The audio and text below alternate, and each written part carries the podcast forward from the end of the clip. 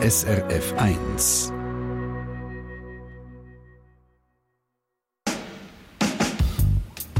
SRF 1 Forum Prämienhammer, Prämienschock, Prämienexplosion, das die drei vielleicht meistgebrauchten Worte, seit uns der Gesundheitsminister Dale Berse am Dienstag gesagt hat, dass Prämien um durchschnittlich 8,7 Prozent ansteigen. Ja, was soll man machen gegen die jährlich steigenden Gesundheitskosten? Wir suchen zusammen nach Antworten. Ganz herzlich willkommen in der Live-Diskussionssendung Forum mit mir, ähm, Stefan Fluri. Ja, dass Prämien steigen, das ist nichts Neues. Gegensteuer zu geben, versucht die Politik schon lange, offensichtlich mit nicht allzu viel Erfolg. Ein Problem ist sicher, dass das Gesundheitswesen sehr komplex ist und sehr viele Akteure mitreden. Ich müsste also etwa zehn Gäste im Studio haben, um alles abdecken Im Forum sollen aber vor allem auch Sie daheim zu Wort kommen und darum begnüge ich mich auch heute mit zwei sehr kompetenten Studiogästen. Das ist einerseits Verena Nold. Sie ist Direktorin von der Santé Suisse, der Branchenorganisation der Schweizer Krankenversicherer. Guten Morgen, Frau Nold. Guten Morgen, Herr Fluri. Dann sage ich Grüezi zum Herrn Felix Schneuli. Er ist der Krankenkassenexperte beim Online-Vergleichsdienst Comparis. Vorher, es ist schon ein paar Jahre her, ist auch er bei der Santé Suisse gewesen. Er weiß also, wie das im äh, Krankenkassenumfeld funktioniert. Guten Morgen, Herr Schneuli. Guten Morgen. 8,7 Prozent höhere Prämie im Schnitt, das ist happig, Herr Schneuli. Sie sagen, äh, die steigenden Gesundheitskosten sind aber nur ein Grund für den Aufschlag. Wo sind denn die grossen Gründe für die Prämienanstieg? Also der Hauptgrund ist eine politisch erzwungene Reservesenkung. Äh, Krankenversicherer bräuchte eigentlich die Reserven, um so massive Kostenanstiege zu glätten, dass man die nicht eins zu eins weiter muss geben an Prämienzahler. Und genau die Reserven die fehlen jetzt. Und das ist übrigens nicht das erste Mal, das hat schon Ruth Dreifuss gemacht, das hat Pascal Guspert gemacht. Und ich finde es eigentlich ein skandalös, dass man den gleichen Fehler dreimal wiederholt. Aber der Fehler hat man aus einem Grund gemacht. Der Bundesrat hat gesagt, das Geld gehöre den Versicherten, darum soll man es zurückgeben. Was ist denn an dem falsch? Ja, es gehört auch den Versicherer, wenn es bei der Kasse aus Reserve bleibt, wenn sie es eben dann einsetzen können, wenn es die Versicherten wirklich nötig hätte. Und genau das ist eben jetzt der Fall. Jetzt fehlen die Reserven. Also die Reserven haben ja überhaupt keinen Schaden angerichtet. Im Gegenteil, mit diesen Reserven haben die Versicherer an der Börse Geld verdient und damit Prämien äh, subventionieren. Also da ist für einen Versicherten Person überhaupt kein Schaden entstanden. Im Gegenteil, der Reserveabbau ist der Schaden. Äh Wobei jetzt haben ja die Versicherer auch gerade an der Börse ziemlich viel Geld verloren. Vielleicht ist es sogar gut gewesen, es sind so viele Reserven. Frau Nold, was sagen Sie zu diesen Reservenproblematik? Ja, der Herr Schneul hat natürlich absolut recht. Oder? Die Krankenkassen dürfen noch keinen Gewinn machen. Darum, wenn sie mal allenfalls mehr einnehmen als Ausgaben haben, dann sie das Geld auf die Seite legen. Aber statt dass es auf einem Konto liegt, oder? Und in den letzten Jahren hatten sie auf dem Konto ja sogar noch Negativzinsen auch noch draufgezahlt, haben sie es müssen anlegen, so anlegen, wo es eben auch noch mehr Geld bringt, dass man eben mehr Geld hat für den Fall, wo die Gesundheitskosten so stark steigen, dass eben die Prämieneinnahmen nicht mehr langen. Und darum ist das eigentlich gut, in Krankenkassen, die Reserven. Es ist auch gut, dass sie sie in der Börse anlegen. In den letzten 20 Jahren hätte man 1% mehr Prämie müssen zahlen, wenn das Geld eben nicht so gut an der Börse angelegt worden wäre inklusive dem Verlust vom letzten schlechten Börsenjahr eingerechnet. Es ist also wirklich eine gute Sache, dass Krankenkassen mit dem Geld haushälterisch umgehen und dort anlegen, was einerseits sicher ist, aber eben auch noch Rendite bringt. Trotzdem, ob man Reserve hat oder nicht, das ändert nichts daran, dass Gesundheitskosten steigen. Und die steigen offenbar, das hat man auch von der Krankenkassenseite immer wieder gehört. Was sind denn die Punkte, die am meisten eingeschenkt haben, dass die Prämien so stark steigen? Eben, Prämien äh, sind Spiegelbild der Gesundheitskosten und die sind im, schon im letzten Jahr, aber vor allem in diesem Jahr, mehr gestiegen als in anderen Jahren vorher. Das war ein Rekordjahr. Am meisten Prämiengeld hat man gebraucht, um Medikamentenkosten zu zahlen. Wir zahlen schon 9 Milliarden jährlich für Medikamente. Das ist etwa ein Viertel der gesamten Gesundheitskosten, ist das richtig? Genau, das ist ein Viertel von allen Gesundheitskosten. Ein Viertel der Prämiengelder geht für die Medikamentenkosten drauf. Und dort sieht man ganz klar, dass man dort auch könnte sparen könnte. Wir zahlen in der Schweiz die höchsten Medikamentenpreise von ganz Europa. Vor allem Generika sind doppelt so teuer.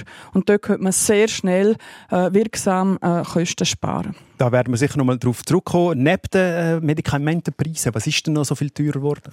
Was auch noch viel teurer geworden ist, ist vor allem Psychotherapeuten.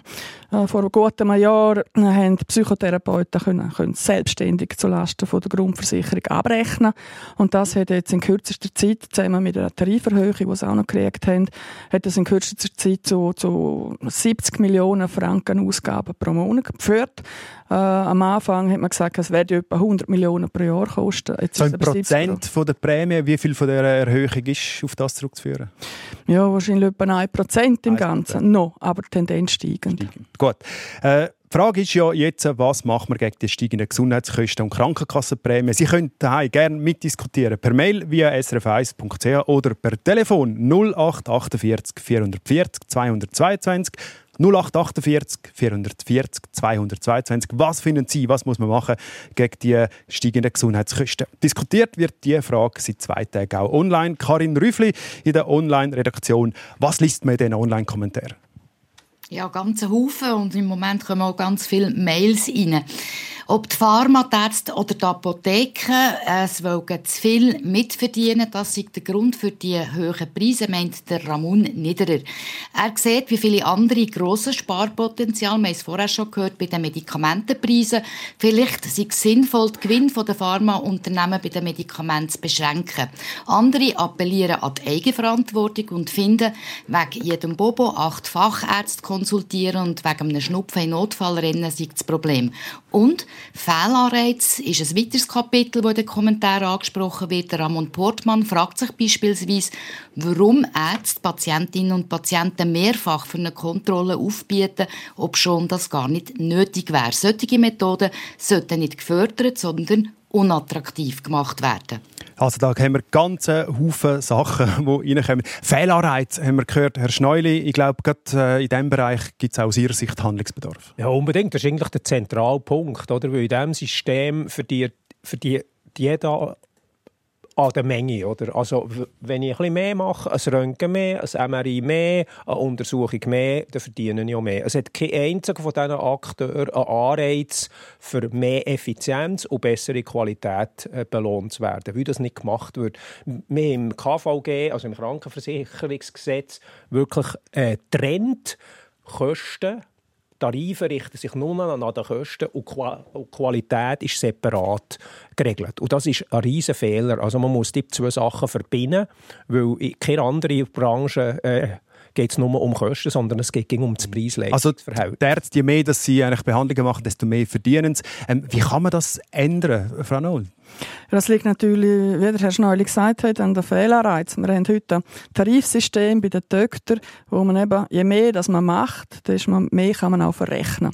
Und darum ist eigentlich die Idee, und das Parlament hat dazu ja schon Ja gesagt, dass man mehr so Pauschalsystem einführt, dass man sagt, einfach für eine bestimmte Behandlung, zum Beispiel für einen Knie, Knie-Eingriff, gibt es einfach einen fixen Betrag pro Eingriff. Und dann kann man das auch kombinieren mit Qualitätsanforderungen. Also man zuerst schaut, ja, braucht es überhaupt einen Knie-Eingriff und dann noch, ist er gut gut und wenn das Ergebnis stimmt, dann kann man sagen, okay, dann ist es auch der Preis wert. Ist dann aber nicht die Gefahr, dass vielleicht die Bürokratie wieder steigt, was wieder teurer macht, beziehungsweise nachher der Arzt zu wenig macht, weil er weniger verdient? Darum muss man eben unbedingt Qualität messen, oder? Wie macht man das? Äh, ja, indem man zum Beispiel misst, ja, wie viele wie viel Komplikationen hat es gegeben beim Knie-Eingriff, zum Beispiel pro Spital oder pro Doktor. Man kann auch schauen, eben, ist jetzt, was hätte er für ein Problem gehabt, hat er nur das Knieproblem oder noch andere. Das kann man heute mit Routine Daten alles messen. Und was auch noch wichtig ist, man einen Einzelleistungstarif, das ist das, was man heute hat, wo man wirklich jede Handreiche kann, kann abrechnen. Das ist mega kompliziert. Niemand versteht die Rechnung. Und wenn man einfach sagt, pro Knie-Eingriff gibt es bei dieser guten Qualität so viel Franken, ist es viel einfacher. Ja, also die Pauschalen die verbessern sicher einiges, vor allem dort, wo man Standardleistungen hat, eben wie die äh, Knieoperationen oder auch ähm, äh, Augenoperationen, also grauer, grüner Star. Das kann man heute routinenmässig machen, viel schneller. Das ist gut, wenn man das wirklich mit einer Pauschale macht. Aber noch etwas ist noch viel wichtiger. Eben, man muss es verknüpfen mit der Qualität und man muss den Anreiz schaffen. Es gibt in der Grundversicherung die sogenannten alternativen Versicherungsmodelle.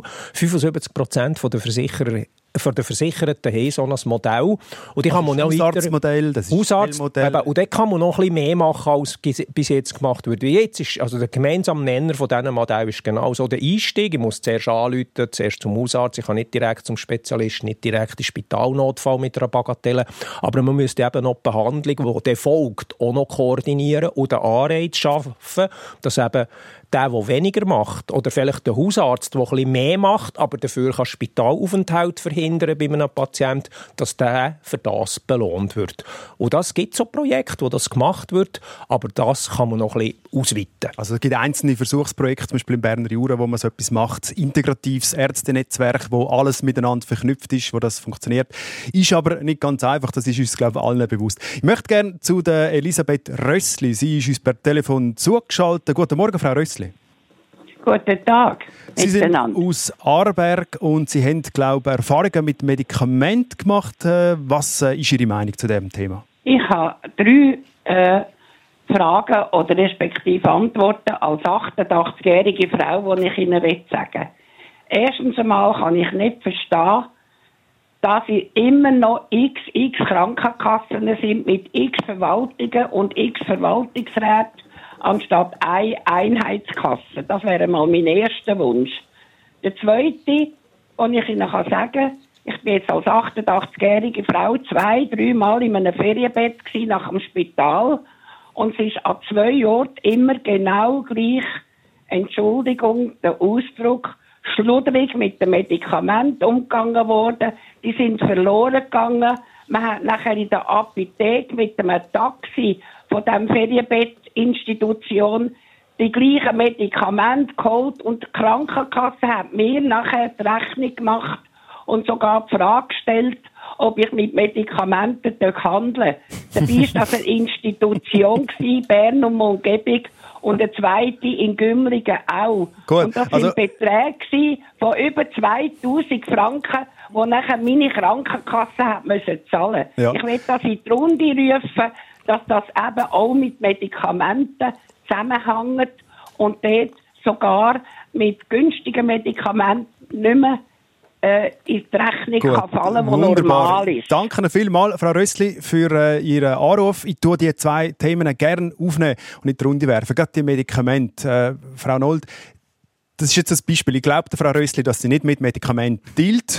Das Da können wir mal, glaube so ja. annehmen. Ähm, es ist tatsächlich so, die Medikamente sind sehr teuer in der Schweiz und es werden offenbar zum Teil auch in den Apotheken zu teure oder die teuren Medikamente äh, abgegeben und in Generika. Da ist ein grosses Problem. Rum. Das ist ein grosses Problem. Oder? In der Schweiz werden wenig Generika abgegeben. Warum? Weil eben die Apotheker und die Doktor mehr verdienen, wenn sie das Originalmedikament äh, abgeben. Und das Original und das Generikum ist genau das gleiche drin. Bleiben wir gerade bei Mhm. dem Punkt. Ein Apotheker verdient mehr, wenn er das teurere Medikament abgibt. Was muss man ändern? Ja, man müsste die sogenannten Vertriebsmargen, also den Teil, den die Apotheker kriegen, für das Medikament zu verkaufen, oder auch die Doktor, den muss man eben anpassen. Wer kann das anpassen?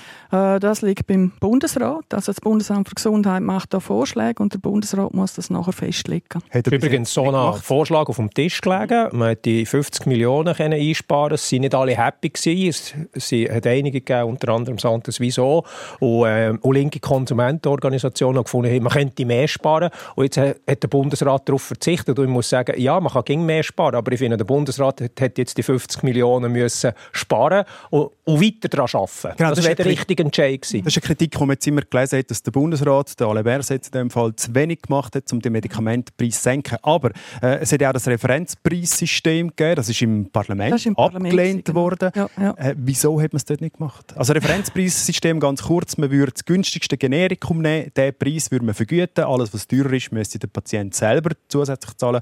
Ähm, wieso hat man Nein gesagt damals? Ja, ähm, weil sehr gut lob lobiert worden ist im Parlament. Oder? Es sind natürlich viele Pharmavertreter, alle die, die heute mehr verdienen, wenn sie natürlich teure Medikamente abgeben als die günstigeren, die haben das natürlich nicht wählen und haben dann da am Schluss halt dann gewonnen. Aber ich möchte noch, Fra- Ja. noch zur Frage von der Frau Rössli zurückkommen, die gesagt hat, an zwei Orten gleich, also gleich mal schlecht mit Medikamenten umgegangen. Das ist ein Problem und auch da gibt es Lösungen. Es gibt schon lange ein Projekt, das eigentlich auf dem Tisch liegt, aber schlecht umgesetzt wird, wenn man ein sogenanntes elektronisches Patientendossier hätte, wo egal wer, wer eine Behandlung durchführt, wüsste, was der andere, also das Spital oder der Doktor schon für Medikament verschrieben hätte, dann wüsste man eben, dass man das gleiche Medikament nicht müsste zweimal abgeben, aber auch das ist äh, so kompliziert, äh, dass es niemand umsetzt, obwohl er müsste. Patientendossier, elektronisch, würde das Problem der Medikamenten äh, lösen? Ja, sicher mehr transparent würde, würde das Problem lösen. Äh, Verena Nold hat völlig recht, man hat das viel zu kompliziert äh, aufgelesen. Oder? Wir haben alle E-Banking, ohne dass es ein E-Banking-Gesetz gibt. Also die Banken haben das freiwillig gemacht, weil sie, weil sie irgendwann mal gemerkt haben, es wäre wär noch schlau, wenn man eine gemeinsame Lösung würde machen Im Gesundheitswesen funktioniert das trotz Gesetz nicht einmal. Oder? Und da sind wir bei den Anreizen. Oder? Wenn natürlich äh, niemand den Anreiz hat, wirklich mit so einem Dossier Kosten zu sparen, wenn niemand belohnt wird, wo Kosten gespart wird, ähm, außer die Versicherer. Und darum müsste die Versicherer eigentlich auch wichtige Rolle spielen bei diesem elektronischen Patientendossier. Und zwar nicht in dem, dass sie Zugang haben auf die medizinischen Daten, aber in dem, dass sie eben in den alternativen Versicherungsmodellen haben, zusammen mit den Ärztennetzwerken Prozesse definieren, Prozesse optimieren und dann digitalisieren. Man kann nicht Schrottprozesse digitalisieren, dann bleiben es Schrottprozesse. Aber sie zuerst optimieren und dann digitalisieren. Das ist ja unheimlich praktisch und gäbig. Wie ein Smartphone. Es gibt auch kein Smartphone-Gesetz genau. und wir brauchen alle ein Smartphone, weil es gäbig ist. vor der Sendung diskutiert, es gibt immer noch Krankenkassen, wo man per Post muss Sachen schicken und Rezept kriegt etc. Wieso haben Krankenkassen, Frau nicht mehr Interesse am elektronischen Patientendossier? Ja, wir haben gar keine Rolle. Als Parlament hat, was das gesagt hat. Wir könnten ja Druck machen. Ja, das haben wir schon probiert, aber auch da haben wir wahrscheinlich eine zu schlechte Lobby gehabt. Es hat geheißen, das elektronische Patientendossier, das dürfen nur medizinische Fachpersonen anschauen und Krankenkassen dürfen auf keinen Fall einen Zugang haben. wir haben natürlich, wir hätten gerne Zugang gehabt, dann hätte man auch äh, die Leute können besser beraten, aber äh, leider ist das eben anders vorgesehen Gut. Ist tatsächlich äh, so. Oder? Es gibt zum Beispiel Fälle, konkrete Fälle, wo Versicherungen ihre Kunden informiert haben und gesehen, ihr seht, ihr auf den Abrechnungen gesehen, ich habe da ein teures Medikament, ich könnte das günstigeres haben, gleichwertig. Oder eben, ich habe Doppelspurigkeiten, ich habe mehrere Medikamente, die eventuell unverträglich sind. Tut das bitte mal abklären. Die sind vom Bundesamt für Gesundheit zurückgepfiffen worden, weil sie gegen Datenschutz verletzt haben. Also gegen Datenschutz verletzen im Interesse vom Patienten, vom Kunden. Also das ist ja pervers. Ist es. Ich sage noch, danke für mal der Frau Rössli, die angerufen hat. Das äh, Beispiel oder das Problem mit der Einheitskasse werden wir im zweiten Teil anschauen. Ich gehe sehr schnell zu der Karin Rüffli in der Online-Redaktion, weil das Thema Medikament, das hat auch äh, die Hörerinnen und Hörer beschäftigt. Das beschäftigt die Hörer tatsächlich. Sarina Bauer, sie hat einen Vorschlag, sie schlägt vor, dass man auch die Medikamente, wie so Behandlungen, zum Beispiel im nahen Ausland, könnte beziehen oder machen Also das heisst, wer äh, in einer Grenzregion wohnt zum Beispiel, für den wäre das etwas, aber die Krankenkassen zahlen das nicht. Sie fänden es gut, wenn die Krankenkassen da etwas anbieten würden. Ähm, wenn man Medikamente generell im Ausland würde beziehen, käme die Pharma in der Schweiz unter Druck, meint sie. Und da müsste dann sie sich etwas überlegen. Die Frage das geben wir doch gerade Frena Nold weiter. Frena Nold, äh, Medikamente im Ausland beziehen und Krankenkassen zahlen es? Das wäre eine sehr gute Idee. Also es hat Krankenkassen gegeben, die das auch entschädigt haben. Aber das Bundesamt für Gesundheit hat dann gesagt, es sei verboten. Wieso? Sie dürfen das nicht mehr machen. Man hat in der Schweiz das sogenannte Territorialitätsprinzip. Das klingt schlimm. Ein aber wunderbares Wort. Ein wunderbares Wort. Aber das heisst, Krankenkassen dürfen nur Behandlungen zahlen, die in der Schweiz durchgeführt worden sind und nicht im Ausland. Land, oder? Außer man ist in der Ferien und ist notfallmässig krank, so, dann ist gut. Aber man darf nicht extra ins Ausland gehen für eine Behandlung, auch wenn die qualitativ besser und günstiger ist. Und das ist klar, ich meine, das ist ein Fehler. Aber man müsste natürlich dann gleichzeitig sagen, es müsste ja erlaubt sein, sich bei einer ausländischen Krankenkasse zu versichern. Das ist ja nicht erlaubt. Das ist auch nicht erlaubt. Ja, das ist auch nicht erlaubt, aber was natürlich erlaubt ist, heute schon, es kann eine ausländische Versicherungsgesellschaft in die Schweiz kommen und, und kann sich da anmelden beim Bundesamt für Gesundheit und eine neue Versicherung da, äh, gründen. Das ist durchaus erlaubt. Gut, wir gehen noch zum Hörer. Es ist der Christian Rüegsecker aus Höfen bei Thun. Herr Rüegsecker, guten Morgen. Was ist Ihre Meinung zu dem Thema? Guten Tag. Ich möchte anknüpfen an der Meldung von der 88-jährigen Frau, dass man Krankenkassen mindestens sehr stark reduzieren müsste und dass Politiker, die Leute aus dem Parlament, nicht mehr in den äh, Verwaltungsräten sein. Die tun natürlich ihren gut zahlten Job schon nicht untergraben. Und das, denke ich, das wäre eine Massnahme, die ich schon lange nicht damit befassen. Gut, danke vielmals, Herr Rüegsecker. Wie gesagt, das Thema mit der Krankenkasse schauen wir gerade an nach einer kleinen Pause. Aber Herr Schneuli, der Vorwurf, dass zu viel äh, Lobbyismus betrieben wird, dass Politiker in den Verwaltungsräten von Krankenkassen, von äh, Pharmafirmen sind etc., äh, ist das so? Also ich muss, den, ja, mir nervt der Vorwurf langsam, muss ich ehrlich sagen, weil wir sind ein Milizparlament und äh, Lobbying gehört gehört eigentlich zu der politischen Interessenvertretung. Wichtig ist, dass das transparent ist und wichtig sind die Argumente. Also für mich, für mich ist nicht relevant, wer welche Position bezieht. Natürlich sollte man wissen, ist der für das zahlt oder nicht. Das ist klar. Die Transparenz braucht, wo, woher ist das Geld gekommen. Aber das andere sind die Argumente. Oder wie alle, die irgendwie gegen Lobbyismus im Parlament oder gegen Lobbyisten, die in die Wandelhalle gehen, wettern, äh, die gehen nicht auf Argumente ein. Oder? Und ich finde, ein Parlamentarier hat eigentlich das Interesse, dass er das Argument kennt, dafür oder dagegen, bevor er abstimmt. Und das ist wichtig. Ja, also ich finde ich find auch, dass Lobbyismus ein Problem ist. Ich meinte aber, man muss es nicht verbieten, aber es muss wirklich transparent aufgezeigt werden, welcher Parlamentarier von wem welches Mandat hat und auch wie viel Geld das er dafür kriegt. Da läuft einiges im Parlament, da gibt es schon Ideen, dass man das muss transparenter machen muss. Äh, da werden wir heute auch nicht keine Lösung finden. Das Thema, das im Raum stand, ist Einheitskasse oder nicht. Ist das eine gute Idee oder nicht? Schauen wir uns an nach einer kleinen Pause.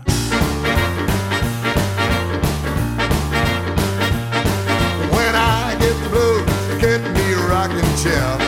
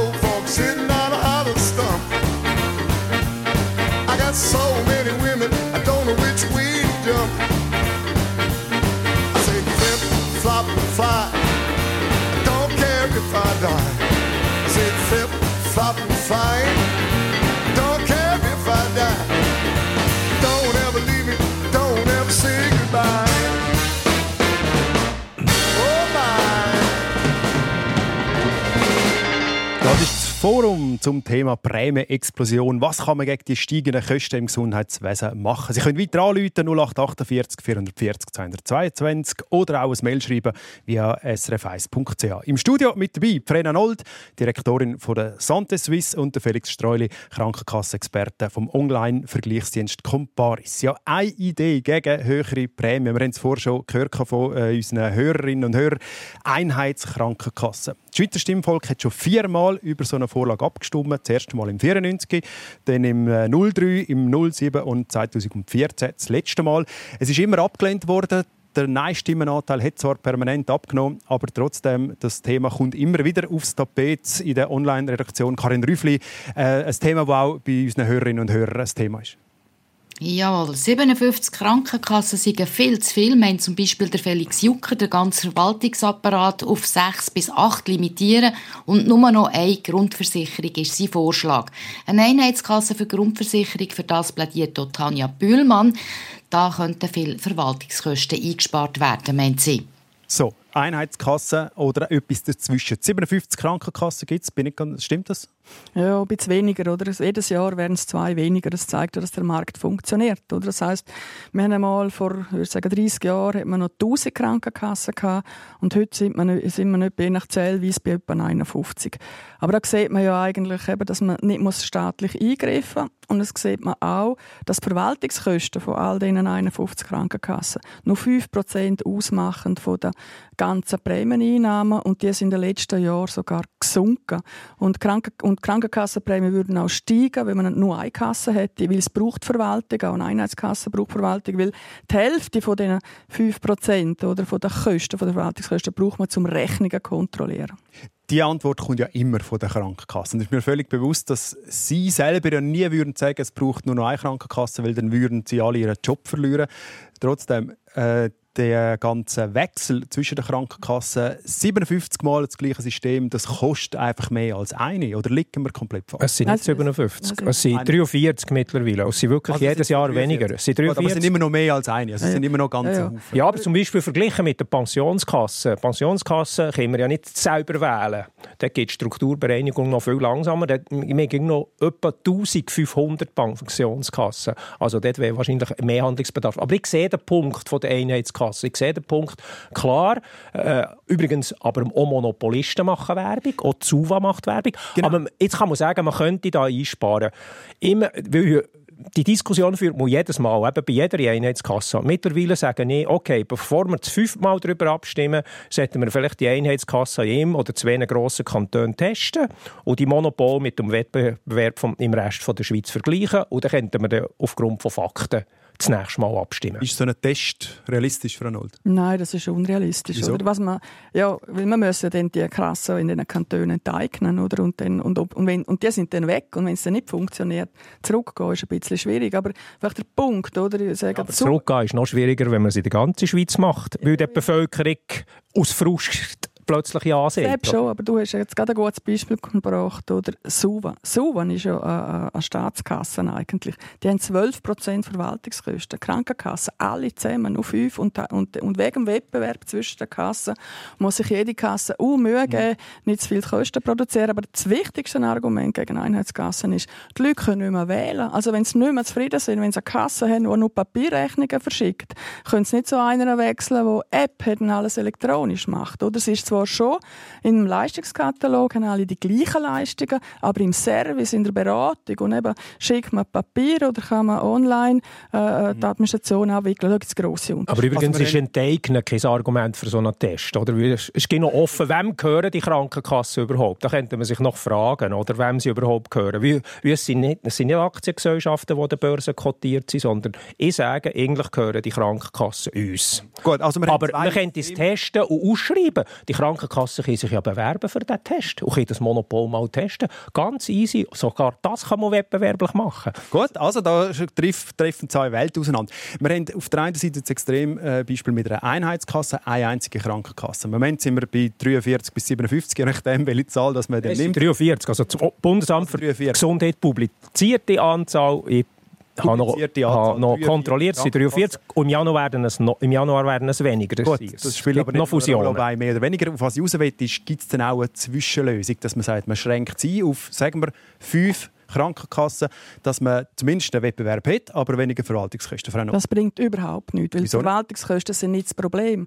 Oder durch den Wettbewerb der Kassen oder, äh, führt es dazu, dass in den letzten Jahren die, die Verwaltungskosten immer gesunken sind. Mhm. Und durch Wettbewerb oder einfach unter der Kasse, da, da muss sich jede Kasse Mühe geben, optimale Service bieten.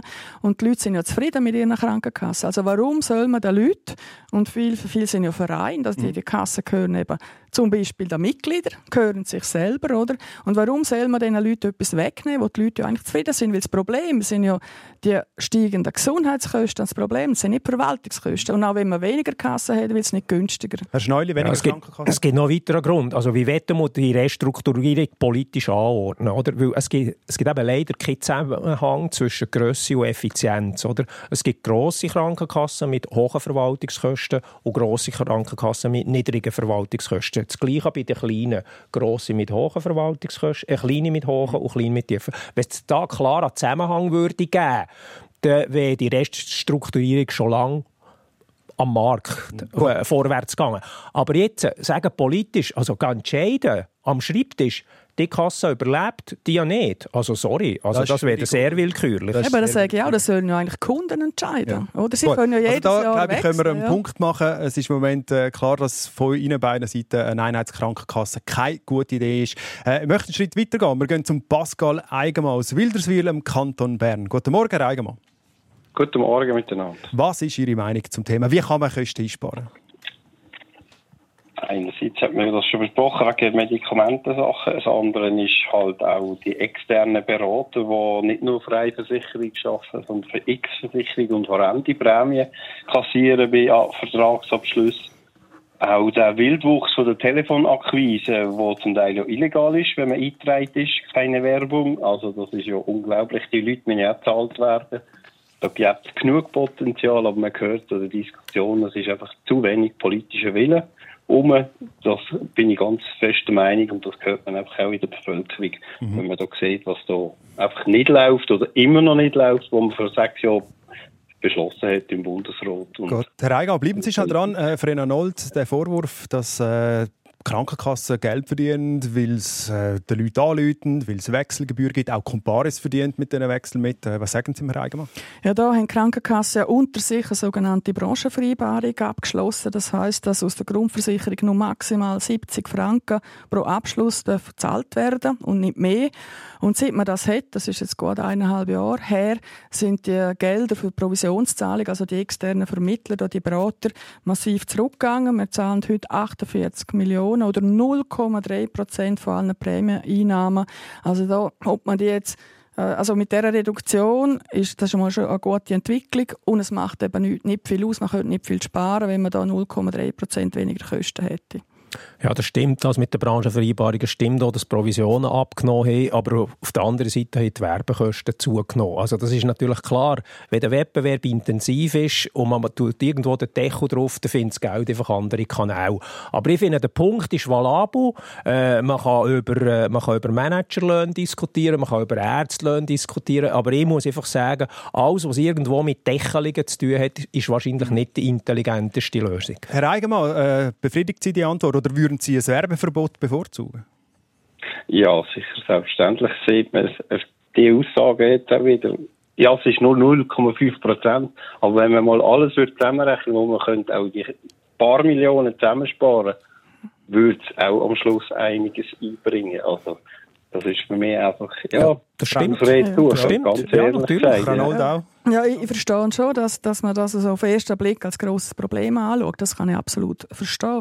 Nur wenn man sieht, dass von 100 Prämienfranken 5% für die Verwaltung und inklusive Werbung, inklusive Provisionen alles drin ist, dann kann man sagen, okay, man könnte jetzt noch effizienter werden, noch mehr sparen. Aber 5% aber, sind 5%. Ja, ja, aber die sind, die sind, sind Ja, 1,7 Milliarden. Ja. Verwaltungskosten ja. sind 1,7 Milliarden. Aber die sind gesunken in den letzten Jahren und, und die Krankenkassenprämien steigen nicht, weil die Verwaltungskosten gestiegen sind. Es klingt einfach nicht. Ich sage auch, wenn alle Krankenkassenleute und externe Berater gratis arbeiten würden, würde es immer noch mehr kosten jedes Jahr. Mhm. Gut, danke vielmals, Pascal Eigenmann aus Wilderswil im Kanton Bern. Und ich möchte schnell zu Karin Rüffli, weil jetzt gerade die unterschiedlichen Krankenkassen in den verschiedenen Kantonen, die verschiedenen Modelle etc., das äh, gibt äh, führt zu unterschiedlichen Prämien in den, in den Kantonen, je nachdem, wo das man wohnt. Karin Rüffli, ein Thema, das beschäftigt. Der Ronald Wild der stört sich zum Beispiel daran, dass es da unterschiedliche äh, Prämien gibt. Er meint, was bis jetzt vorgeschlagen wurde, sei es die Pflasterli-Politik am bestehenden Krankenkassensystem, die regional unterschiedlichen Prämien seien nicht mehr gerechtfertigt, weil es seit einiger Zeit keine Einschränkungen mehr gibt, wo dass man sich behandeln lässt. Danke, Karin. Ja. Und trotzdem, also ich muss jetzt sagen, also äh, die Appenzeller gehen bedeutend weniger zum Doktor, konsumieren bedeutend weniger Medikamente, gehen weniger häufig ins Spital als zum Beispiel Basler, wo die höchsten, und Genfer, die die höchsten Prämien haben. Oder?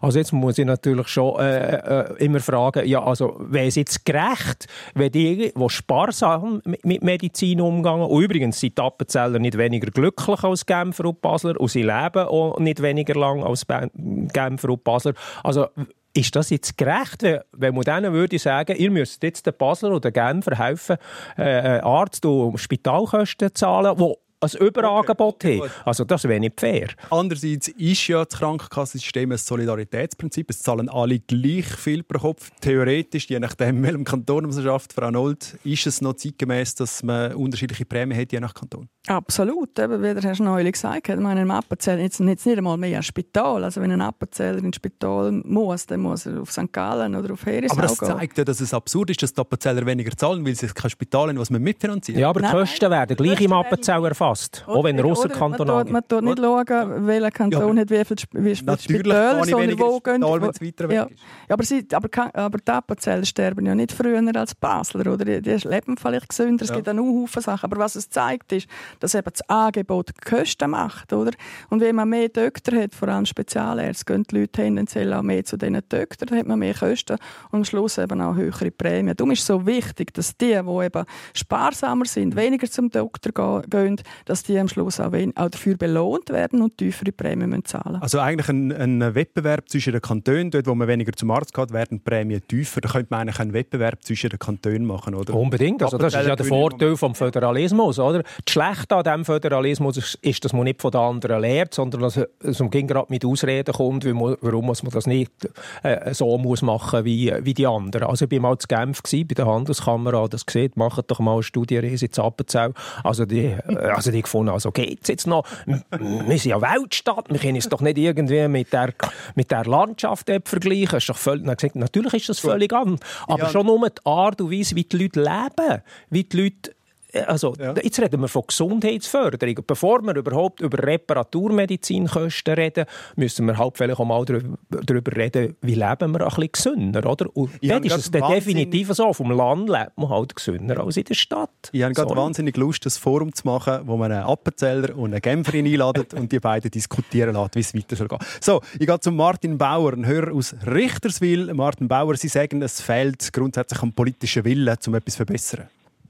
Also ja, mit Götz miteinander. Ich finde, ein Wettbewerb soll es geben und äh, die heilige Kuh Medizin und unser Ableben irgendwann ist einfach eine heilige Kuh. Und ich sage, für mich der politische Wille fehlt, weil, wenn Sie sehen, ich kann mal eine Hypothese aufstellen, im Parlament, die, die ja reden, äh, ist der Durchschnittslohn wahrscheinlich doch einiges höher als wenn er als von dem normalen Volk. Das, das Volk, das Druck hat wahrscheinlich in Relation eine ganz andere äh, Last mit der Krankenkassenprämie versus ähm, Einkommen. Und wenn sie natürlich 10.000 Stutz netto haben, ist 5 also Sie sagen, die Politiker verdienen zu viel, als dass ihnen das Thema nein, nein, nein, genug wichtig wäre?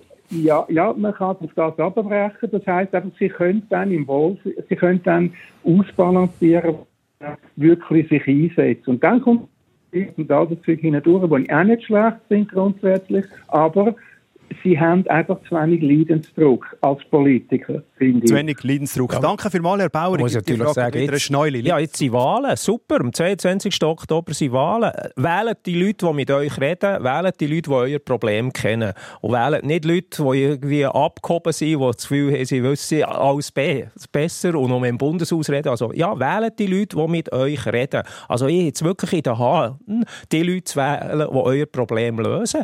Also das Parlament ist vom Volk gewählt, oder? Auch, auch wenn es ein bisschen, äh, wahrscheinlich stimmt das mit dem Durchschnittseinkommen. Nationalrat, eine Nationalrätin verdient schon nur mit diesem Mandat inklusive Spesen etwa 130'000. Das ist eindeutig über dem Durchschnitt. Und dann sind noch Nebeneinkünfte. Das ist ein Milizparlament. Also das ist ganz klar. Aber das heisst nicht, dass die Leute die Anliegen vom Volk nicht verstehen, weil sie müssen gewählt werden. Sie müssen, sie müssen die Anliegen irgendwie kennen. Andererseits äh, weiß man auch, dass Politiker viele versprechen mal und dann nicht immer alles umsetzen. Das aber auch, äh, liegt in der Natur der Sache. Parteien die haben aber jetzt auch wieder verschiedene Ideen und Lösungsvorschläge herausgegeben. Wir werden den einen oder anderen noch dazu anschauen. Die Krankenkassenprämie steigend. Was kann man dagegen machen? Das ist das Thema. Wir reden gerade weiter nach einer kurzen Pause.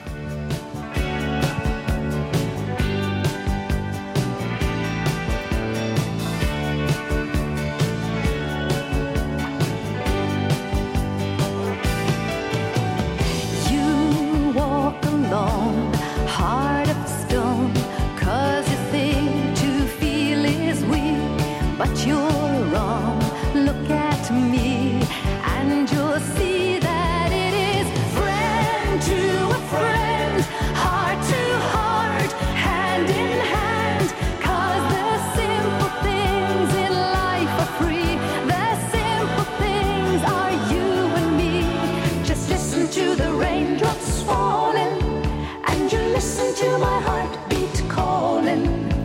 And listen to the children playing. And you'll understand the things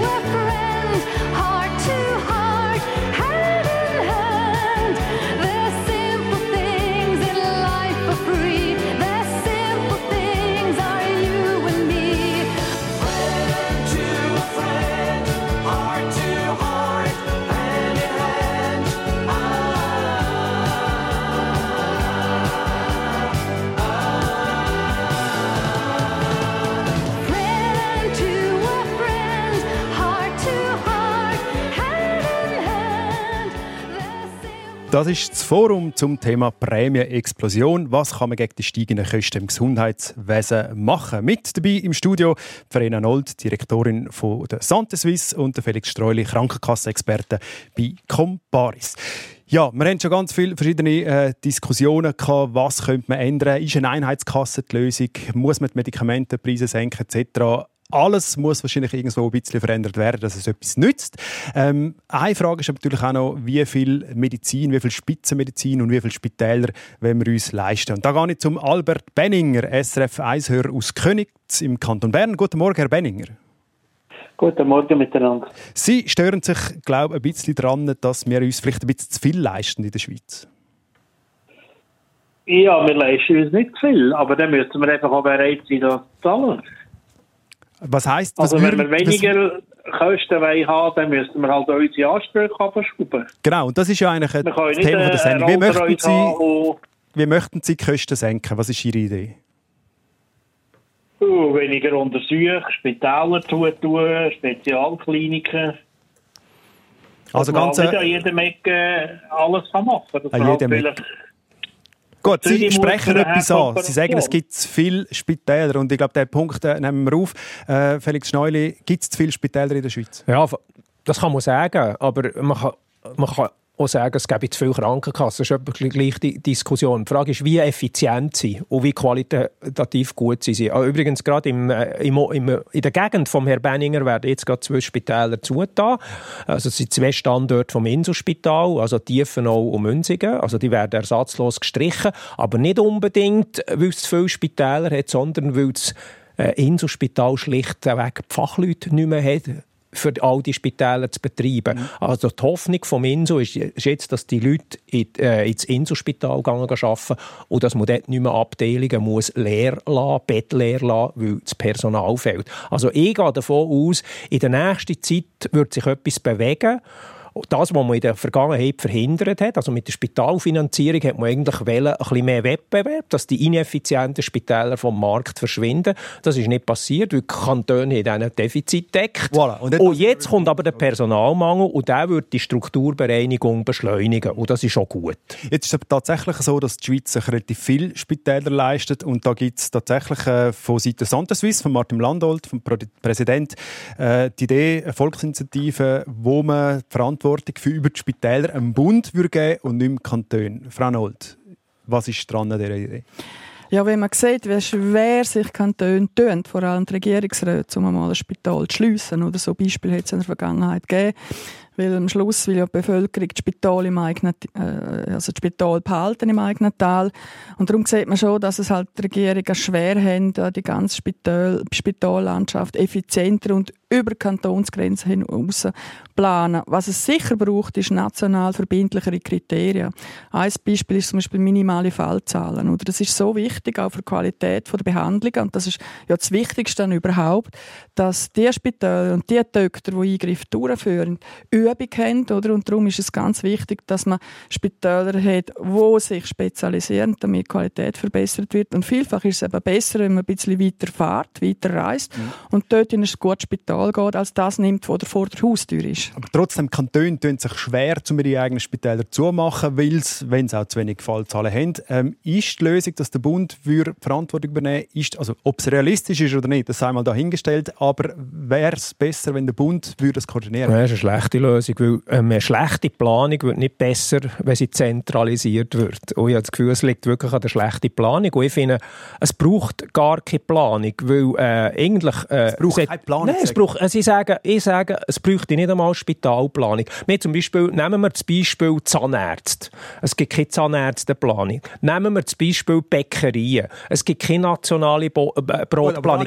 Das funktioniert. Beim Zahnarzt kommt aber auch in den Kanton und subventioniert den Zahnarztpraxis. Jetzt kommen wir zum Punkt. Jetzt kommen wir zum Punkt, oder? Ich sage, in den Zentren, wo es zu viele Spitäler hat, sollte es den Wettbewerb regeln.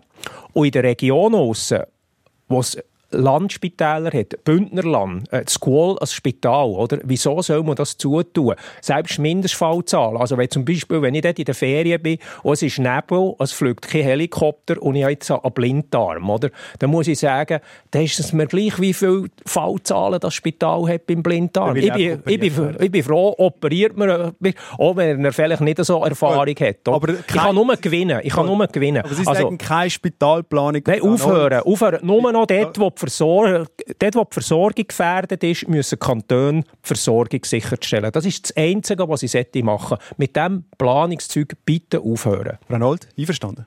Ja, das Problem an der ganzen Sache ist eben heute, dass Krankenkassen müssen mit jedem Spital, wo auf einer Spitalliste ist, vom Kanton einen Vertrag machen, egal ob das Spital gut ist, ob es günstig ist oder teuer ist und effizient. Wenn man das macht, oder Herr Schneuli sagt, dann müssen wir den sogenannten Vertragszwang aufheben, dass eben Krankenkassen könnten wählen, mit wel welchem Spital das Geld geht. Dann bin ich dann wieder beim Herrn Schneuli. Das ist eine gute Idee. Das können Sie jetzt schon machen, Krankenversicherer. Und zwar in der alternativen Versicherungsmodell. 75 Prozent der Versicherer Versicherten haben so ein Modell. Dann kann eben das Ärztenetzwerk kann sagen, mit welchen Spitälern arbeiten wir zusammen und möglichst aufgrund von Effizienz und Qualitätsdaten. Wenn ich nämlich als Patient sehe, dass mir mein Hausarzt in das Spital schickt, wo die beste Qualität hat, dann ist das für mich nicht eine Bevormundung. Aber wenn ich das Gefühl habe, die Krankenkasse sieht mir, in welchem Spital dass sie soll gehen aufgrund von Kosten und nicht aufgrund von Qualitätsdaten, habe ich vielleicht ein Problem. Darum äh, in diesen alternativen Versicherungsmodellen gibt es diesen Spielraum, mhm. man muss ihn einfach nutzen. Gut, also, also das, habe ich, das habe ich dann schon nicht gesagt, dass Krankenkassen nur sagen, wer wo in welches Spital muss. Aber ich sage einfach, sie hat einen Einfluss darauf, äh, wenn eine Krankenkasse kann sagen, dem Spital, da gehe ich jetzt verhandeln, oder? Und mhm. da mit dem Spital verhandeln und sagen, du kriegst zum Beispiel mehr Geld, wenn deine Qualitätsmaßnahmen äh, äh, gut sind, wenn man sieht, dass deine Patienten wirklich besser betreut sind, dann hat man mehr Spielraum für gute Qualität auch mehr zu zahlen. Das hat man heute im heutigen System eben leider nicht. Also man sieht, da ist ziemlich zu in dieser Diskussion rund um die Spitäler. Herr Benninger, danke vielmals für den äh, Input von Ihnen. Ich hoffe, Sie sind jetzt gescheiter, so wie wir alle da. Es lachen alle gerade am Tisch, einfach, dass Sie das wissen. Ja, Spitalplanung oder eben keine Planung, wie es der Herr Schneule sagt, ganz äh, schwieriger Punkt. Wir kommen langsam aber sicher so in Richtung Ende dieser Sendung und wir reden darüber, ob man und wie man kann die Kosten im Gesundheitswesen senken kann. Jetzt ist aber das Problem, die Kosten sind jetzt da, es kostet viel und da gibt es ähm, ein Instrument, nämlich Prämie Prämienverbilligungen. Und da kommt jetzt äh, die SP unter anderem mit ihrer Prämienentlastungsinitiative, wo möchte, dass maximal 10% vom Lohn für Krankenkassenprämien draufgehen. Äh, das heißt, die Kantone sollten mehr Prämienverbilligungen auszahlen, um die tiefen mittleren Einkommen entlasten. Frau Nold, ist das eine gute Idee?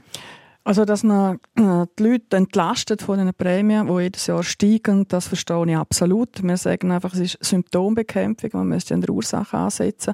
Aber weil das eben nicht so schnell geht, wenn man jetzt feststellt, muss man den Leuten wirklich mehr Hilfe geben, mehr finanzielle Hilfe geben und die Prämien subventionieren mit sogenannten Prämienverbilligungen.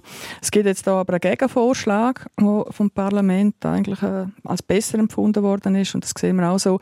Das heißt, dass man den Leuten mehr Geld gibt, aber dass vor allem Kantone das Ganze finanzieren und weniger der Bund. Und die SP-Initiative möchte mehr Geld geben, aber es müsste vor allem der Bund zahlen. Und nicht von den Kantonen. Und nicht von den Kantonen. Und wir sagen, Kantone entscheiden heute eben noch, wie viele Ärzte und wie viele Spitäler in ihrem äh, Kanton tätig sind und das hat einen direkten Einfluss auf die Kosten. Und wenn sie sich mehr daran beteiligen müssen, gehen sie vielleicht sorgfältiger in der Planung um. Das heißt, es gibt die Druck auf Es gibt die Druck auf Kantone, um das besser zu planen. Aber die SP-Initiative oder der Gegenvorschlag, der jetzt seit langem im Parlament diskutiert wird, ist ein super Beispiel wie wir irgendwie an der Realität vorbeiregulieren. Weil das Gesetz ist eigentlich klar. Das Gesetz verlangt, dass Leute, die in wirtschaftlichen Schwierigkeiten sind, dass sie Anrecht auf Prämienverbilligungen haben. Das Gesetz sieht hier, der Bund tut seinen Anteil von der Prämienverbilligung am Prämienvolumen anpassen. Wenn die Prämien steigen, steigt auch der Anteil. Das Einzige, was nicht passiert,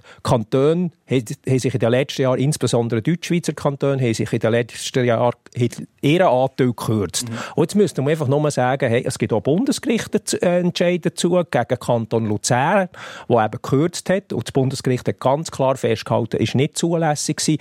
Jetzt muss man einfach nur das Gesetz anwenden. Nicht am Gesetz umschrauben, sondern einfach mal Gerichtsentscheide akzeptieren, umsetzen fertig. Gut, also dann äh, hat man die Prämienverbilligungen, die sind ja über die Steuern finanziert, das heißt, es ist einkommensabhängig. Jetzt gibt es die andere Diskussion, die auch sehr fest gestartet ist, nämlich einkommensabhängige Prämien für die Krankenkasse. Das wird sehr fest diskutiert, das kommt auch immer wieder, schau in den Online-Kommentaren, Frau Nold. Prämien abhängig vom Einkommen.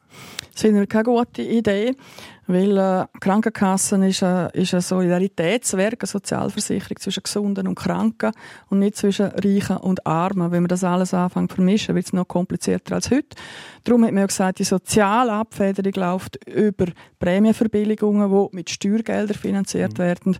Aber die Solidarität unter Gesunden und Kranken, das tut man in dieser Sozialversicherung, eben, wo auch ein solidarisches System ist, aufbauen. Und, äh, aufbauen. und so hat man eben, sieht man auch, wie am Beispiel Appenzell und Genf, die, die, die Appenzeller, die weniger zum Arzt gehen, die werden eigentlich belohnt mhm. mit tieferen Prämien. Und die, die nicht mehr Prämien können zahlen können, die kriegen Subventionen. Gut, wir sind am Schluss noch ganz kurz ja, Ich habe Verständnis für das Anliegen einkommensabhängige Prämien. Man muss aber schon jetzt sagen, wir mit den Prämienverbilligungen plus mit den Steuerbeiträgen an die Spitäler, an die Fallpauschalen, haben wir schon jetzt, äh, sagen wir, einen grossen Teil, der mit Steuern gezahlt wird. Jetzt ist einfach die Frage, wie man noch ein bisschen mehr einkommensabhängig oder wie man noch ein bisschen weniger einkommensabhängig. Also ich finde, das ist eine Frage vom Maß. Mhm. Ob, ob man jetzt gerade ins Extrem geht und sind nur noch einkommensabhängig, voilà, ich habe das Gefühl, es hätte wahrscheinlich nicht Chancen. Aber über ein bisschen mehr oder ein bisschen weniger kann man Gut. diskutieren. Wir sind am Schluss von dieser Sendung, wo ich Sie beide eingeladen habe, haben Sie beide gelacht, dass die andere Person da ist. Sie haben gesagt, das Ehepaar Kiffler wird im Studio sein, Ursula Scheppi und Walter Andreas Müller, muss man fast sagen. Ganz kurz Ihre Prognose, wenn sinken die Krankenkassenprämien für Reinhold? Nie. Herr Neule? Ja, also wenn sie würde sinken, hätten wir eine riesige wirtschaftliche Katastrophe und das wünscht sich, glaube ich, niemand. Also auch nie? Nein, sie werden steigen. Die Frage ist, wie stark steigen sie? Ist es ein gesundes Maß oder ist es wie jetzt in den letzten zwei Jahren ist es übertrieben? Gut, das lassen wir so stehen. Danke vielmals fürs Mitdiskutieren. Ade miteinander. SRF 1 Forum das ist die Sendung Forum zum Thema Prämienexplosion und was man gegen die hohen Gesundheitskosten soll machen soll. Gestern war Verena Nold, Direktorin vom Krankenkassenverband Santé Suisse und der Felix Schneuli, Krankenkassenexperte beim Online-Vergleichsdienst Comparis. Die Sendung gibt es in wenigen Minuten bereits zum Nachhören über srf.ch-forum.